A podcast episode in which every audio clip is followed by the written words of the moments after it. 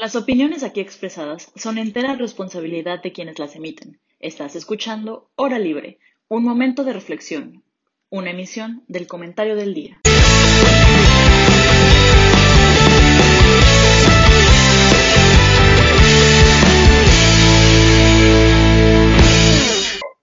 Hola, bienvenidos a una emisión más de Hora Libre. Hoy a propósito de las festividades y las fechas patrias, este, justo es lo que queremos discutir como los símbolos patrios y si esto tiene alguna relación con la cuestión social o no, o nada. Ya me traumé con esa frase de TikTok, por favor alguien apáguemelo, pero bueno. Ari, ¿cómo están? Hola Isa, bien, gracias. ¿Y tú qué tal? Ferran también, hola, ¿cómo estás? Hola, ¿qué tal? Disculpa si hay mucho ruido, es que no me encuentro en casa y lo único que encontré para poder emitir ese... Está bien, no te preocupes. Pues bueno, empezando, o sea, mi primera pregunta es, mm, ¿por qué festejar el 16 de septiembre? ¿Tiene algún otro trasfondo como emocional o simplemente es, Jay, una fiesta más para el mexicano? Pues yo te diría que, que, no, no es una fiesta más. A veces sí termina siendo así, digo, sobre todo la gente que a lo mejor pues como que no, digo, no creo que todos sabemos perfectamente que celebran esa fecha, pero o sea, gente que a lo mejor pues no le emociona tanto y que pues es un pretexto más para celebrar y pasar un rato con la familia, con amigos o con quien sea que lo pase pero yo creo que sí tiene a nivel social una eh, importancia tremenda. Y creo que sobre todo en, dado el contexto histórico de, nuestro país, que fue, este, bueno, que, o que, nace eh, de una colonia y que pues celebra como tal ese momento en el que nace como un país independiente, creo que ese es algo pues bastante fuerte, ¿no? Lo que, lo que tiene, el, mensaje que, que, da este tipo de, celebraciones, ¿no? Que bueno, o sea, México no es el único que, que celebra una, una fiesta nacional con, con, su fecha de independencia, pero eh, pues creo que sí, o sea, dado todo este contexto en el que surge nuestro país, todo lo que a lo mejor tuvo que, que atravesar para poderse eh, materializar como el país que hoy conocemos, eso es lo que yo creo que, que se celebra y por eso es que es tan importante que, que esta fecha pues sí, sí se festeja así por todo lo alto como, como se hace, ¿no? Y que se hace a lo mejor la representación del grito y todo lo, lo que se puede hacer para conmemorar esta, esta fecha tan importante que, que, bueno, o sea, hay también algo que siempre, mucha gente, ¿no? Luego dice, ¿cómo es que por qué se celebra el 15 y el 16 y no el 27, que es cuando realmente se, se consuma la independencia, ¿no? O sea, ¿por qué celebras algo cuando inicia y no cuando, este, cuando ya fue oficial la independencia?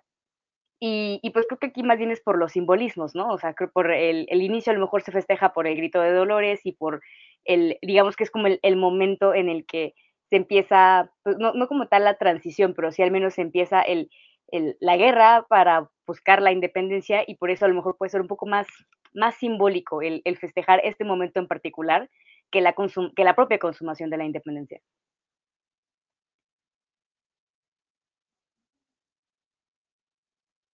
Tú, Ferran, creo que este tema tienes una perspectiva muy interesante porque tienes un poquito las dos partes de la historia en tu sangre. Este, ¿qué, ¿Qué opinas? ¿Se debería de festejar o no la independencia? Eh, para ti, es un tema extremadamente interesante. ¿Sí me escuchan bien? Sí. Este, o, ok, perfecto. Este, justo es un tema súper interesante porque pues, la independencia de México, como mencionaba Ari, no se celebra el día en el que se consuma, se celebra la iniciación.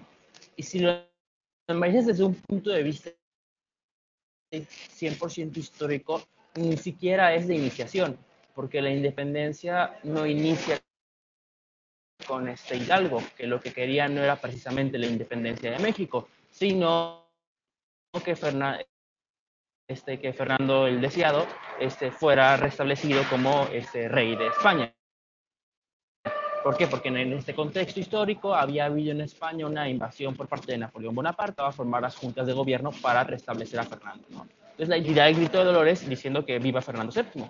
Este, entonces es un contexto extremadamente interesante y es una fecha extremadamente interesante. Además de que según dice la leyenda se movió y la fecha original no es este, el 15, es el 16. De hecho, América Central, Honduras, Nicaragua, El Salvador, Guatemala, celebran el 16, mientras que México celebra el 15, ¿no? Entonces es, una fecha extremadamente interesante por todo el background histórico que hay. Dice la leyenda que se movió la celebración en la época de Porfirio Díaz para que Porfirio Díaz pudiera celebrar su cumpleaños justo la misma día que la independencia ¿no? Este, también nos encontramos con que son los pocos países en el mundo que celebran la consumación. Este, en, el caso de Cataluña, por ejemplo, el Día Nacional se celebra con una derrota. En el caso de España se celebra el Día de la Raza, que es el Día de la Hispanidad. Este, en Francia es la toma de la Bastilla. Pero todos los países que han pues, consumado una independencia celebran el día en el que se proclamó este, el, fin de la guerra o en el que se proclamó la Constitución, no el día en el que se inició y que aparte se inició de una manera un poco extraña, ¿no? Porque si, pues, volviendo al tema histórico, si nos remontamos a todo el movimiento que tuvo Miguel Hidalgo y Costilla, pues este, estuvo a punto de ganar la, la, guerra. O sea, se inició una guerra en contra de las tropas este, coloniales y estuvo a punto de ganar la guerra y se decidió retirar el Monte de las Cruz por motivos que no conocemos y comenzó a dividirse la independencia en varias etapas, siendo completada por Agustín de y, este, y por el famoso abrazo de Atempan, ¿no? Pero este, es una fecha extremadamente interesante. Yo creo que analizar el contexto histórico que conlleva, además de que explicarle a un extranjero esto de que los mexicanos salen a un balcón, agarran una campana y se ponen a pegarle, ¿qué estás hablando? O sea, ¿qué campana? ¿Qué dices? Entonces es muy, muy, muy interesante todo el simbolismo que hay detrás, ¿no? Justo me tocó a mí ver el grito aquí en, en Teciutlán, en Puebla, y todos son, este, llegan la, ¿cómo se llama? Una serie de militares, le dan la bandera al presidente municipal, barra gobernador, barra presidente de la república, porque se hace exactamente igual en todo el país. Este, la saluda, la recibe y lo grita, ¿no? Lo único en lo que no hay uniformidad, por ejemplo, es en lo que grita. Cada presidente municipal, barra gobernador, barra presidente, grita lo que le da la gana.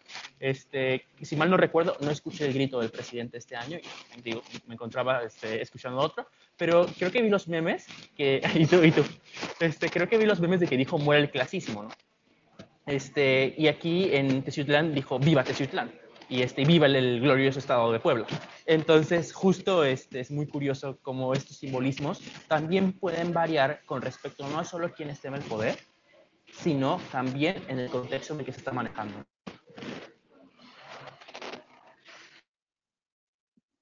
Igual, a mí lo que siempre me llama mucho la atención desde que era chiquita era el desfile del 16, ¿no?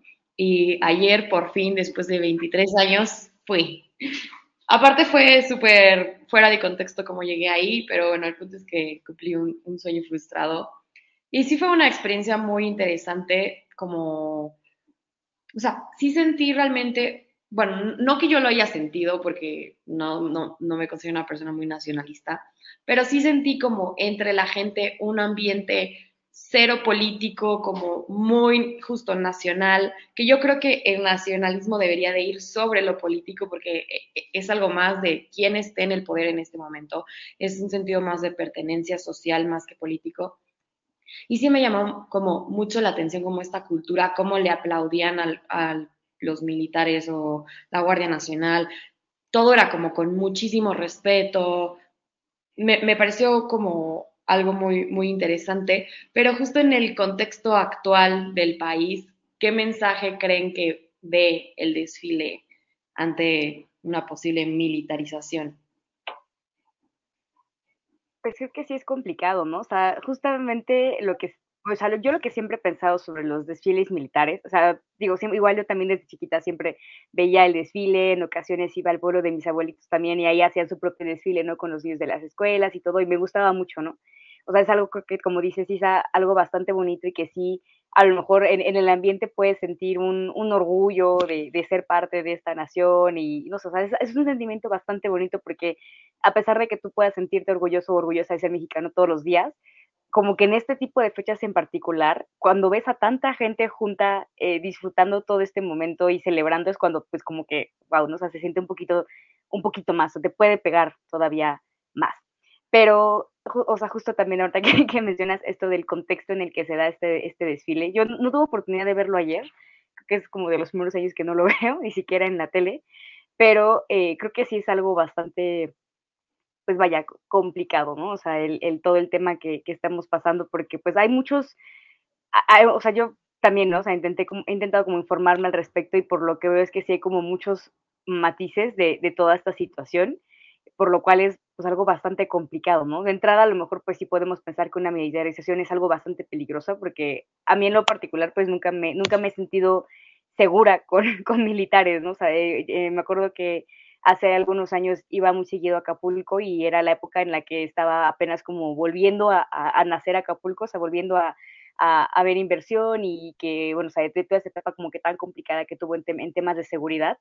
Y, y, bueno, yo iba mucho y y había siempre militares en las calles y siempre veías este, los convoys y este, no sé, o sea, todos los, los militares eh, ahí en la costera y en lugares pues muy públicos y, y siento que, que más que sentirte segura es como lo contrario, ¿no? Es como que te, da esta, este sentimiento de, ok, es que algo está grave aquí como para que tenga que haber tanta seguridad o seguridad de este nivel.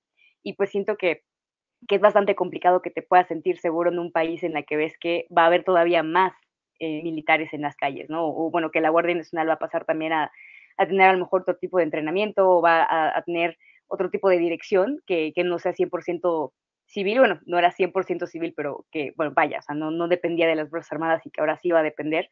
Entonces creo que es algo bastante complicado. Y, y sí a lo mejor da un mensaje, digo, creo que a lo mejor, eh, pues como siempre se hace esta parte del desfile militar, podría podríamos pensarlo como algo normal o, ay, bueno, pues es que de todas maneras se tiene que hacer porque es tradición y lo que quieras, pero sí creo que particularmente ahorita es bastante complicado verlo, verlo igual, ¿no? O verlo sin pensar como, bueno, es que, y si esto podría ser no nada más algo de un desfile, o sea, ¿qué tal si vamos a ver eh, en todas las calles o cuando salga a comprar algo y de pronto pues veo más este, Fuerzas Armadas en las calles, o sea, ¿qué significa esto y qué me va a hacer sentir a mí? Sí, claro. Y lo que dices es muy chistoso, justo es algo que estaba hablando ayer con una amiga, que es, sí, aquí bravo y hola y te saludan de regreso, pero velos un día a las 3 de la mañana en la calle y huyes. O sea, no, justo es como este mensaje mixto entre seguridad e inseguridad al mismo tiempo. O sea, ¿por qué estás aquí? Tú, Ferran, ¿qué, qué opinas al respecto? No, no sé si lo perdimos está como cargando. Ahí, está. Ay, perdón. Sí, es que bueno, la conexión de internet de la Sierra de Puebla. Una disculpa. Este, sí, eh, justo, bueno, creo que el tema de los símbolos patrios y de la meditación van muy ligados.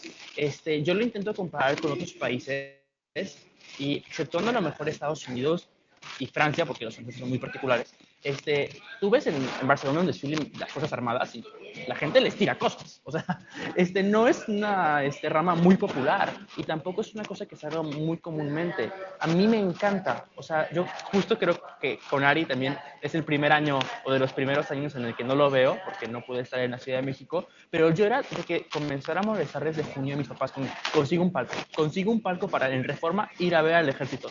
No, pero si no, yo consigue. O sea, y yo me levantaba así a las 8, 7 de la mañana corriendo a ir a ver el desfile. Llegaba desde la ventana y, este, y así, así estaba con el teléfono y es que eso es un este carro blindado, no sé qué. Es que esos soldados son especiales. O sea, a mí me fascinaba. O sea, me encanta ver eso porque es una cosa tan rara, ¿no? Y esto también tiene un simbolismo muy, muy fuerte, que es lo que conmemora todo y que no es el día este, de la consumación de la independencia, este, se entiende que se conmemora la entrada del ejército trigalante a la Ciudad de México, ¿no? Porque el desfile se realiza en la Ciudad de México y desfilan todas las Fuerzas Armadas. Y este es precisamente lo que logró la consumación de la independencia. Entonces también tiene un simbolismo extremadamente fuerte y extremadamente interesante. Y desfilan todos, paracaidistas, aviones, la marina, eh, han traído lanchas de la marina, han traído barcos de la marina, es una maravilla, ¿no? Y, y justo en el contexto que mencionas de la militarización, bueno, el podcast no es, de la, no es, no es el tema de la militarización, yo este, personalmente sí estoy a favor de que se amplíe el periodo del presidente para usar las Fuerzas Armadas en México como seguridad, este, y sí creo que el contexto puede llegar a, a confundir, ¿no? O sea, sí puede llegar a decir a la gente, oye, estos son las personas que nos están transmitiendo la seguridad. Creo que en México de las que, de que la gente tiene confianza, de que la gente está segura de, lo que hacen, es el ejército, ¿no? Y es el ejército el que la gente confía en él. Yo creo que confía más que en el presidente, yo creo que confía más que en los diputados, yo creo que confía más en la policía. El ejército tiene, tiene, sigue teniendo cierto prestigio que, que goza entre la gente muy, muy importante. Entonces creo que en este contexto sí, sí debemos de analizar con cuidado cómo se lo tomó la gente, ¿no? Si se lo tomó como que este va a ser el inicio de que lo que algunos piensan una dictadura militar, o que el ejército va a estar ahí apoyando a la gente en labores de seguridad. Yo creo que si el Estado no puede responder con eficacia, porque las fuerzas, este, porque la Guardia Nacional no está aún preparada para patrullar las calles, qué mejor que el ejército, que en México se ha demostrado que se puede utilizar para muchas cosas. Es decir, justo este, vemos países como, no sé, Alemania y el ejército siempre está en los cuarteles, porque no hay necesidad de que salgan del cuartel. En México salen del cuartel para muchas cosas, para patrulla de seguridad y también para los planes de emergencia, el DN3, si no me equivoco así se llama este, porque en México tiene una labor muy multidinámica. Entonces yo no, yo no veo con mal y no creo que la gente debería ver con mal que no solo que desfilen, sino que además se vayan solo para labores de seguridad. Porque pues al fin y al cabo el ejército siempre está ahí para lo que se necesite. A mí algo igual que me llamó mucho la atención ayer fue que había muchas actividades para los niños. O sea, estaban ahí como mucha interacción y de que, ay, sí, la foto y súbete a la moto y el pasamanos y entonces pasa por abajo de no sé qué cosas. Y primero dije como, ah, ¿por?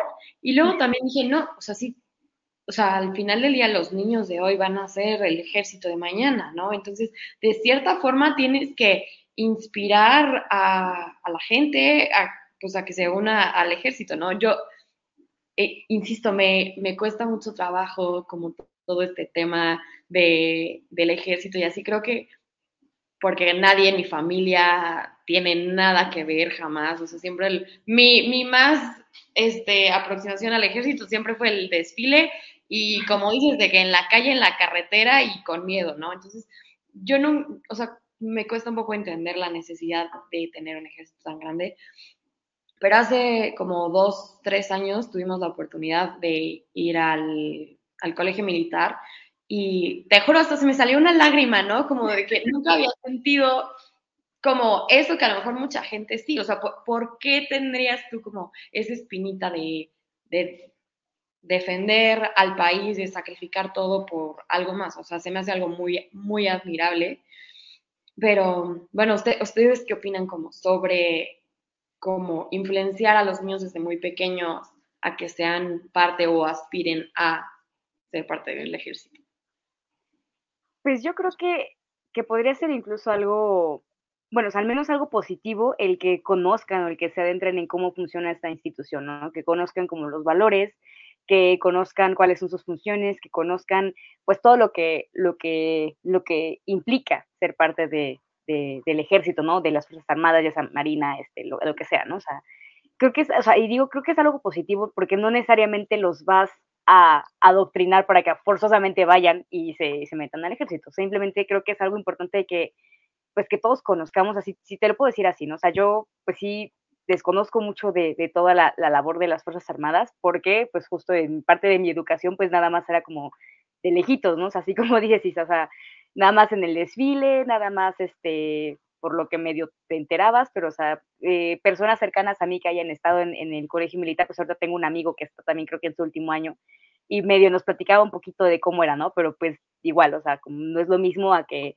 eh, adentrarte un poco más en, esa dinámica y en cómo funciona. Y creo que, eh, o sea, podría ser positivo porque, pues, lo conocen, o sea, si cuando se familiarizan con la institución y, y todo lo que implica, creo que puede, puede apoyar a que todo eso que nosotros a lo mejor reconocemos en este momento que puede no estar del todo bien dentro de la institución, pues que puede ir cambiando en el futuro. Podemos darle una perspectiva diferente, podemos, este, o sea, a través de la educación, hacer que, que pues desde más eh, temprana edad se vaya cobrando como conciencia de todas estas cositas que a lo mejor son necesarias que se modifiquen o que se cambien eh, dentro de la institución y también como que de las personas que van dentro de la institución para que, bueno, pues que eventualmente eh, esta, a lo mejor empecemos a tener un poco más de confianza, ¿no? En, este tipo de, de, Fuerzas Armadas, o que pues también a lo mejor en, no sé, o sea, en, en, en, en algún futuro que ya no, no, sean quizá tan necesarias, esperemos, o que ya no sea necesario que estén en todos lados, como, como pues ahorita vemos que, que sí va a haber la, la necesidad, que pues pueda esa situación cambiar, ¿no? O sea, creo que por ese lado podría decir que es algo positivo. Eh, o sea, justo la, la, parte en la que mencionan de, del ejército me hace muy interesante. Mi mamá quería entrar al ejército. Yo no estaría aquí, claramente, si pudiera haber entrado, y no pudo entrar porque era un contexto extremadamente machista en el que a la mujer no se le permitía el acceso. Este, justo mi mamá este, llegó, o sea, ya había comentado en algún programa que exiliada y llegó a vivir a, a Guadalajara, ¿no? Y, este, y en Guadalajara justo lado está la base aérea, una de las principales bases aéreas del ejército. Y me cuenta un día que, o sea, su recuerdo más feliz de la infancia es cuando se llegó y se subió a un avión, ¿no? Así de que súper antiguo el avión, porque la Fuerza Aérea Mexicana no se caracteriza por ser muy moderna, pero de que se subió el avión, ¿no? Y que cuando llegó a contarle a mi abuelo así de que, oye, es que estoy súper feliz porque me subió un avión, no sé qué. Mi abuela así como de, ¿cómo te subes a un avión siendo mujer? Este, ¿Cómo es posible eso? Etcétera, ¿no? O sea, sí el ejército tuvo y hasta cierto punto tiene este, un contexto histórico de, de, cierto machismo. Este, justo lo que a mí más me encanta analizar en el, en el desfile militar es cuántas mujeres hay. Y es estar viendo cuántas mujeres soldados hay y cuántos generales mujeres hay y cuántos comandantes mujeres hay, porque son personas que han llegado muy lejos este, luchando desde, desde abajo por, por subir, ¿no? Y sí es un contexto que como todos en México tiene que mejorar, si el ejército tiene sus, sus cuestiones, sin embargo sí considero que pues, es de las instituciones más prestigiosas del país. Justo en lo que precisamente hablamos de estos símbolos, la gente le tiene mucho cariño al ejército porque el ejército, insisto, no es en los cuarteles. O sea, el ejército sale a ayudar cuando hay real momento de necesidad. Y incluso el ejército ha salido a ayudar afuera. O sea, cuando fue el huracán este, Katrina en Nueva Orleans, el ejército mexicano por primera vez en no sé cuánto tiempo este, salió del país para proveer ayuda. ¿Por qué? Porque pues es, es, parte de sus labores que pues, en un país tan, con un contexto tan complicado como el nuestro, este, se tienen que necesitar de elementos extras que ayuden, ¿no? Entonces sí creo que tiene un, un, un, prestigio muy interesante y que la gente le tiene un gran cariño, porque al fin y al cabo sabes perfectamente que si estás en una tierra en Oaxaca, que acaba de haber un deslave, que quien va a llegar va a ser o Cruz Roja o el ejército. Cualquiera de los dos van a llegar a apoyarte, ¿no? Este, y en este mismo contexto sí siento que es que es muy importante no, no, no solamente analizar como los símbolos que tiene el ejército, sino también como analizar como el conjunto de la población que los aprecia. Es decir, en Reforma siempre está lleno de gente viendo los desfiles, ¿no? Y, este, y además se ponen gradas y tribunas, y está el presidente, por ejemplo, del ejército va a saludar al presidente. O sea, hacen la vuelta en el Zócalo y se voltean y lo saludan. Y está el, el presidente junto con el secretario de Defensa y con, junto con el secretario de Marina, ¿no? Que además esta es otra cosa muy curiosa, que es que México es de los pocos países en el mundo, junto con Estados Unidos, no sé si es que agarramos esa costumbre de ahí, en el que el secretario de Defensa es un militar. Ya sé que decir esto puede sonar un poco raro porque es la costumbre que México siempre ha habido, pero por ejemplo en Europa o en este, otros países en Canadá el secretario de Defensa no es un militar, un civil que está al mando de la supervisión de, la supervisión de las Fuerzas Armadas, ¿no? Aquí en México es impensable pensar que el secretario de Defensa no sea un militar, ¿no? Y encontramos como esa parte, justo ese, ese, este día, el 16, porque el desfile es el día siguiente, es este, la única vez que podemos encontrar como todo el poderío militar de México, que si te das cuenta no es poco. Si bien sí es cierto que hay un rezago tecnológico muy fuerte, es decir, en barcos este, México no está a la vanguardia, en aviones México tampoco está en la vanguardia, de hecho la información es pública, pueden checar este pueden checarla en, en, Wikipedia, la lista de aviones que tiene México a su disposición, y nos encontramos que son aviones bastante, bastante viejos, pero en lo que es ejército, ejército, ejército, o sea, Fuerzas Armadas Terrestres, es extremadamente efectivo, es extremadamente poderoso, este, y sí tienen un prestigio también internacional muy, muy importante, ¿no? Bueno, y ahora cambiando un poco de tema, dejando a los militares a un lado. Otros símbolos, o sea, que, que vemos frecuentemente es, por ejemplo, la bandera, el himno. Y creo que igual depende como mucho del contexto en el que se presenten. O sea, igual o sea, siento que no es lo mismo escuchar el himno el 16 de septiembre o escuchar el himno en las Olimpiadas o escuchar el himno cuando Checo Pérez gana vaya, Checo Pérez creo que ha sido un símbolo patrio muy importante de cohesión social, ¿eh? pero bueno, podemos dejarlo un poco más adelante, estos elementos como, o, o no es lo mismo escuchar el himno en el mundial, ¿no? Ustedes, o sea, como, ¿qué opinan como de esta, no flexibilidad, pero como dualidad entre el himno como para eventos eh, sociales, digamos de así, englobando todos lo demás, o, o para eventos como solemnes. Eh, con Ari, ¿quieres este, empezar tú o este? Este, bueno, escuché que ibas a pre- aprendiste el micrófono y Ah, sí, sí, sí, sí. Es que sí, justo es súper interesante el tema del himno, porque aparte México tiene himno, o sea, himno nacional mexicano, que no se puede cambiar, que no se puede cantar de una manera diferente. Es decir, no puede llegar un artista como en Estados Unidos este, a cantar en mitad del estadio. El himno, el himno tiene, o sea, está tipificado que tiene que ser cantado en, con ciertas, o sea, ciertas estrofas de cierta manera, con la clave, o sea, como que está muy, es súper ilegal sea, es de que si lo cantas mal es casi casi motivo de cárcel, ¿no? Entonces, este, tenemos el himno nacional mexicano y luego también está el, el himno de la bandera, que es el que se canta cuando, cuando le da la bandera el, el ejército del presidente, que es, tampoco, muy pocas personas se lo saben. Como curiosidad, yo, yo me lo sé porque yo estuve en el coro de mi escuela y nos decían cantarlo. También me sé el del Estado de México, porque antes iba a la escuela del Estado de México. Entonces, pues, como curiosidad me lo sé, pero no es como que la gente normal del Estado de México se sepa el himno del Estado de México o el de la bandera. Se saben el nacional, ¿no?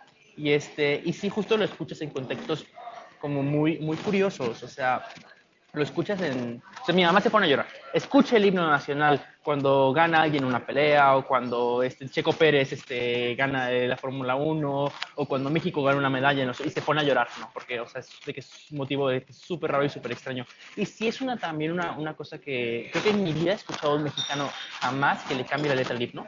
O sea, que lo cambie por un tono sarcástico, que use algunas. Jamás en mi vida he escuchado eso.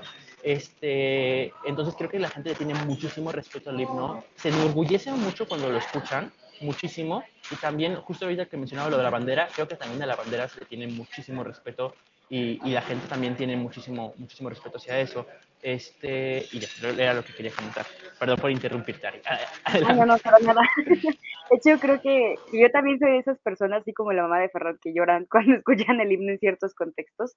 Por ejemplo, a mí sí me emociona muchísimo en, en digo, por ejemplo, los Olímpicos, ¿no? Que es como lo que sí me gusta un poco más ver y que, y que pues hemos visto, ¿no? Que hay mu- muchos atletas grandísimos en México y que pues han puesto en alto el nombre de nuestro país. Y creo que sí emociona muchísimo el que el escucharlo en otros contextos, así, o sea, como dices, sí, ¿sabes? De que pues, no, no lo estás escuchando un lunes a las 7 de la mañana en la ceremonia cívica de la escuela, que pues es algo normal, ¿no? O sea, te acostumbras, ¿no? ajá, te acostumbras.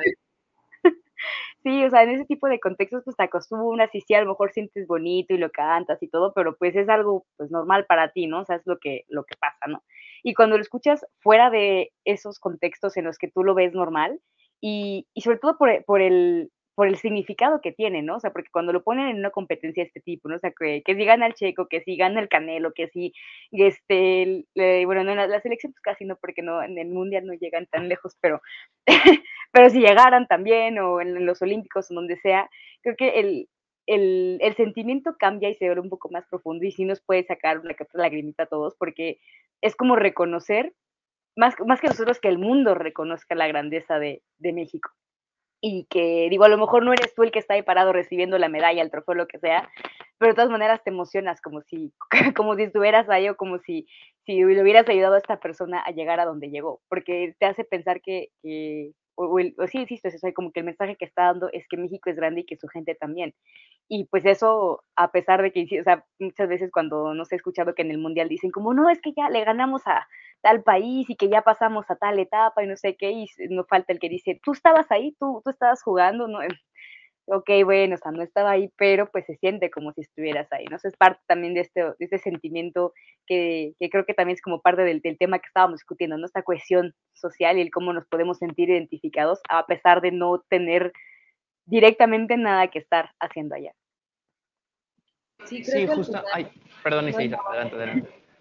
Bueno, No, creo no, que yo ya participo mucho. todo se reduce como a una necesidad humana de pertenecer a algo más grande que tú.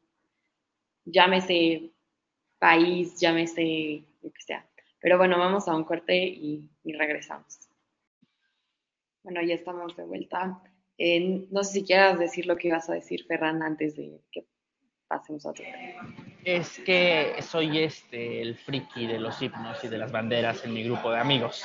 Entonces yo podría estar aquí este, horas hablando de himnos y de banderas. Este, el himno nacional mexicano este, se me hace muy bonito. O sea, está como esta falsa leyenda de que es que el, es el segundo más bonito después de la marsellesa y es, el que, es lo que dice el himno nacional de Guatemala y dice que es el himno nacional de Argentina y es el que dice el himno nacional de Brasil y todos dicen que es el segundo más bonito después del de, la marsellesa. Yo creo que el mexicano sí se merece esa posición y se los digo desde una, así como una perspectiva tratando de ser lo más neutral posible. Este, es precioso, la letra es, es maravillosa. Este, quería leerles la, mi, mi, este, ¿cómo se llama? Mi parte favorita del himno, que dice, este, y, tus templos, palacios y torres se derrumben con horrido estruendo, y tus ruinas existan diciendo, de mil héroes la patria aquí fue. O sea, es un himno, es un himno muy, muy bélico, es un himno, es más violento que la marsellesa, yo creo. O sea, las, todas las estrofas son guerra y, este, y destrucción. Y aquí incluso menciona que cuando se destruyan los bienes nacionales, que esas ruinas existan diciendo Viva México, ¿no? Por ejemplo. Este es un himno muy bonito y que además está escrito en un contexto muy curioso, porque pues, el himno no surge como una canción este, desde el inicio de la independencia. México estuvo bastante tiempo, de hecho, sin himno, hasta que Santana convoca el famoso concurso y se presentan y la historia que nos contaron a todos desde chiquitos, de que encierra el esposo a la, encierra la esposa al esposo para que escriba el himno, etcétera, ¿no? Este, entonces me hace muy, muy bonito el himno y sí quería recalcar, por ejemplo, esto de que es precioso y tiene una música muy bonita y que si lo comparas con el resto de himnos, o sea, nada más escuchamos la música, pues, porque normalmente en las competiciones nacionales no se pone la letra, se pone la música y ya cada este, este artista lo, lo canta, ¿no? Si analizas la letra con la música con respecto a lo de los demás, es muy así de que de golpe, así de que muy épico, ¿no? Y quería, quería mencionar eso. Sí, estoy de acuerdo con. No sé si se merece el segundo lugar, tal vez el primero. Pero bueno, yo, o sea, ahora retomando el tema inicial que es como la unión entre los símbolos y la cohesión social, pues si vemos nuestra sociedad actual claramente no es una sociedad que tiene cohesión, es yo creo que de las más divididas que ha experimentado nuestro país. ¿Qué, qué creen que podría ser un elemento o algunos elementos que logren la cohesión social? Si bien sí creo que bajo ciertos contextos, por supuesto que el himno te va a unir y vas a sentir lo mismo que alguien que tenga opiniones políticas contrarias a las tuyas. Eh, pero, pero tiene que haber algo más fuerte que, que sí pueda contra lo político, ¿no? ¿Ustedes qué, qué creen que podría ser? Yo creo que los símbolos patrios funcionan bastante bien, sobre todo porque al menos, digo, yo no sabía que así no era exactamente igual en todos los países, porque pues bueno, creciendo aquí, lo que pasa aquí es lo que se vuelve normal para ti, ¿no?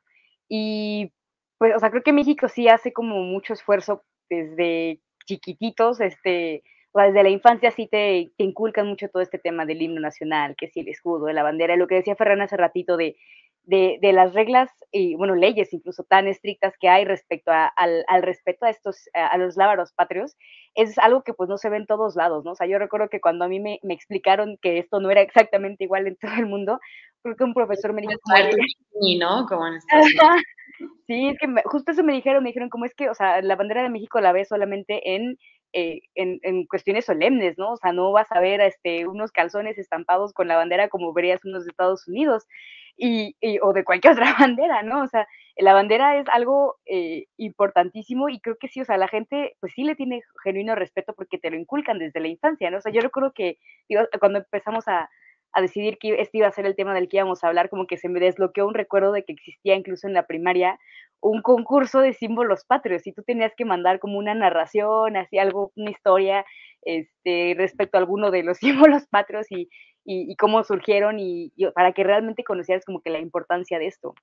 Y, por ejemplo, también ahorita lo que mencionábamos, ¿no? Lo de las ceremonias cívicas, que pues nosotros, insisto, o sea, nos parece a lo mejor algo normal y todo, pero pues bien que mal sí nos enseñan desde pequeños a tenerle este respeto a la bandera y, al himno y cantarlo. En mi escuela, por ejemplo, en la que yo estuve, eh, pues nos hacían cantar cuatro estrofas del himno, ¿no? No nada más este, la primera y el coro como se acostumbra generalmente, a mí sí me hacían cantar cuatro y, pues, eh, pues bien que mal eso también te, te, enseña, ¿no? O sea, a conocer un poquito más de, del himno y de los símbolos. Y platicaba hace poco con una amiga que, que es de Francia y no sé por qué, o sea, surgió el tema y me decía que ella cuando llegó a México le llamaba mucho la atención que te, creo que vivía enfrente de una escuela o tenía cerca una escuela y que siempre escuchaba, ¿no? Que el himno a las 7 de la mañana y que este, el, el, el, toque de bandera y todo y que ella pues no entendía por qué, ¿no? Entonces ya le empecé como a platicar un poquito de, de lo que hacíamos, ¿no? Y de, ay, no, pues que sí, que fíjate que nos reunían a todos en la escuela a las 7 de la mañana y que pasaba la escolta y gran honor ser de la escolta y que después era la ceremonia de las efemérides, ¿no? Entonces pasaba alguien con una cartulina, decía como de 16 de septiembre de 1810, ¿no? Este, el cubre da algo, da el grito, y, pasaba, ¿no? Alrededor, y, ella decía como, wow, es que eso pues jamás, ¿no? O sea, en Francia pues hay, te enseñan que, ah, pues la bandera significa esto, estos sus colores, este, la historia, el himno y todo, pero pues, pues no, no va más allá. Y creo que eso, este, a pesar de lo que dice Isa, ¿no? De que sí hay, pues, divisiones, de que sí hay una sociedad que, está, que vemos que no está 100%, 100 unida o que pues sí pueda tener diferencias importantes, sobre todo en temas políticos.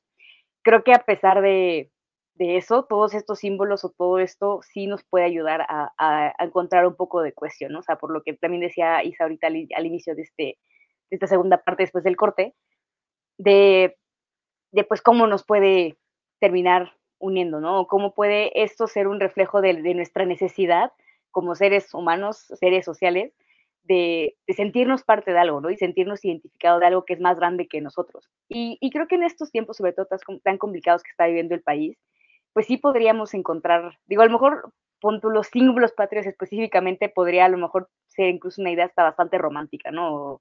Eh, de, ay, es que nos vamos a unir por la bandera, nos vamos a unir por el himno, pero creo que a fin de cuentas este sentimiento que nos genera los tres o cada uno de, de estos símbolos, pues sí nos puede ayudar a reforzar un poco la, la el sentido de pertenencia que tenemos o el, el nacionalismo que, que, también Isa decía al inicio del programa, que debería ser más importante o debería estar por encima de cuestiones políticas, porque desde el gobierno va a cambiar, cada, cambia cada seis años. Y pon tú que a lo mejor es del mismo partido y lo que quieras, pero en algún momento va a, va a haber esta transición, va a seguir cambiando.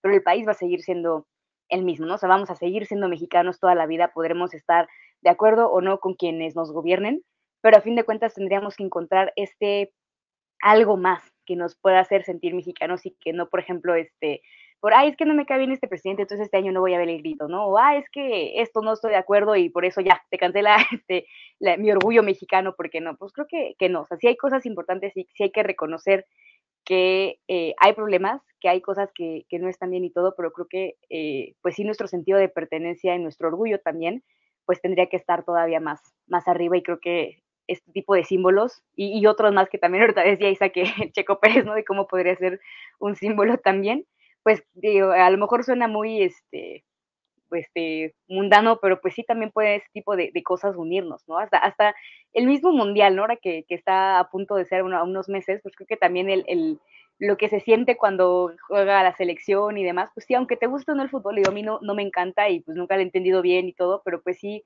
sí se siente algo, o sea, sí se siente bonito, se siente padre estar con tanta gente que, le grita al mismo equipo y que lo disfruta y es, una experiencia bastante padre y creo que ese tipo de cosas es lo que necesitamos para unirnos como sociedad.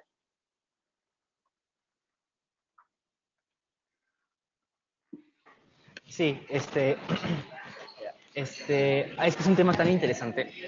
O sea, mencionabas lo de la cohesión social. Vamos a compararlo con respecto a otros países. En España no hay cohesión social. Cada quien tiene su himno regional y cada quien va por un lado y por otro.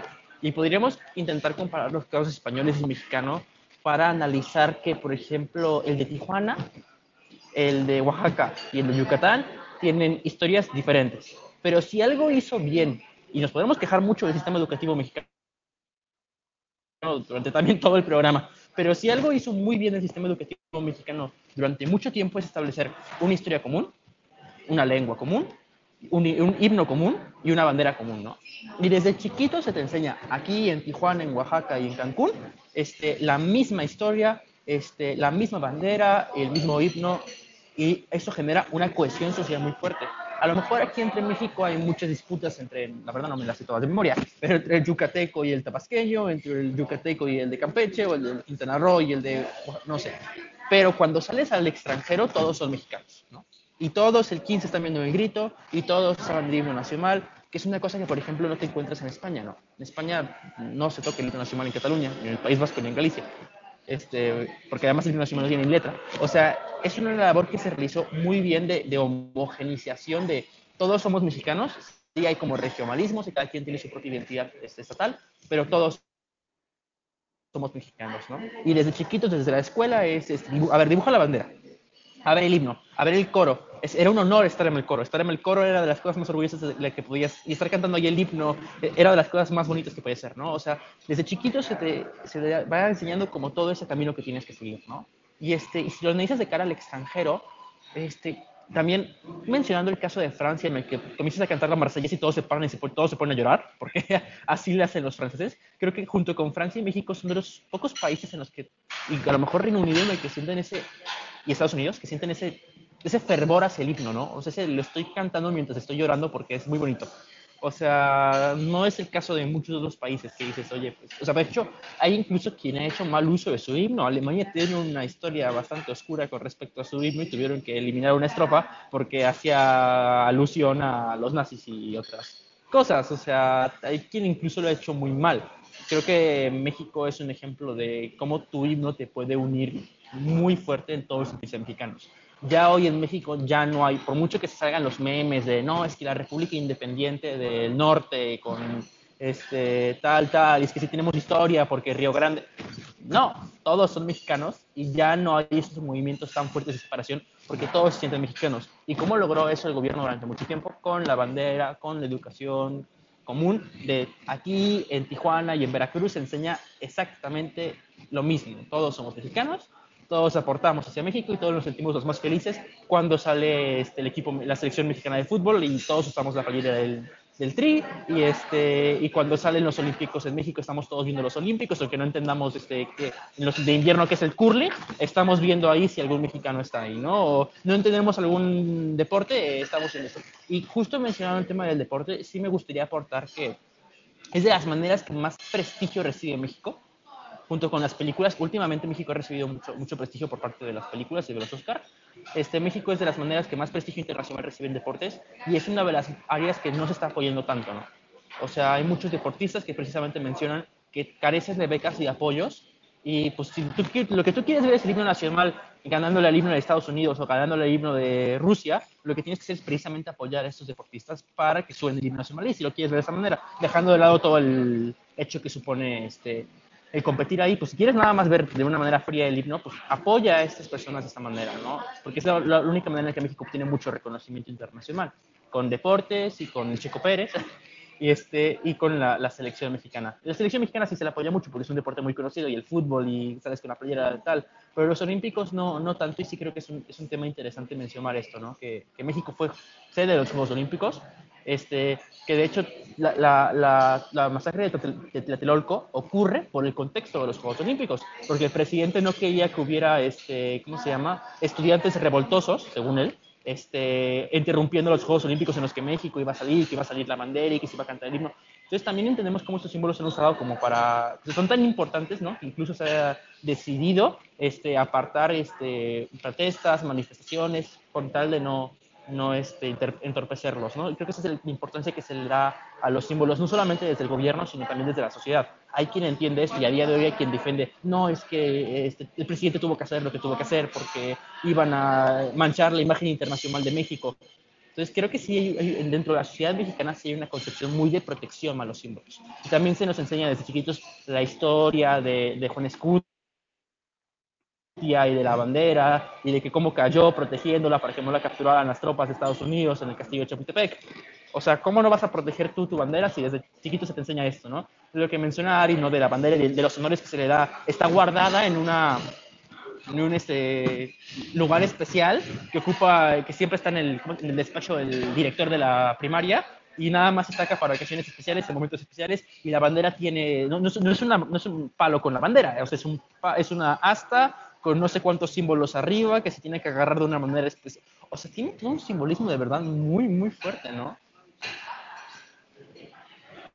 Pues bueno, ya para concluir, este, yo creo que la, los símbolos patrios tienen mucho potencial, si bien sí han servido, pero aún tenemos una sociedad muy dividida que, al menos para como yo veo las cosas, por la parte política nunca va a ser un motivo de cohesión, al contrario, siempre va a ser motivo de división, porque pues, es natural del ser humano y del ser social no estar de acuerdo por motivos políticos.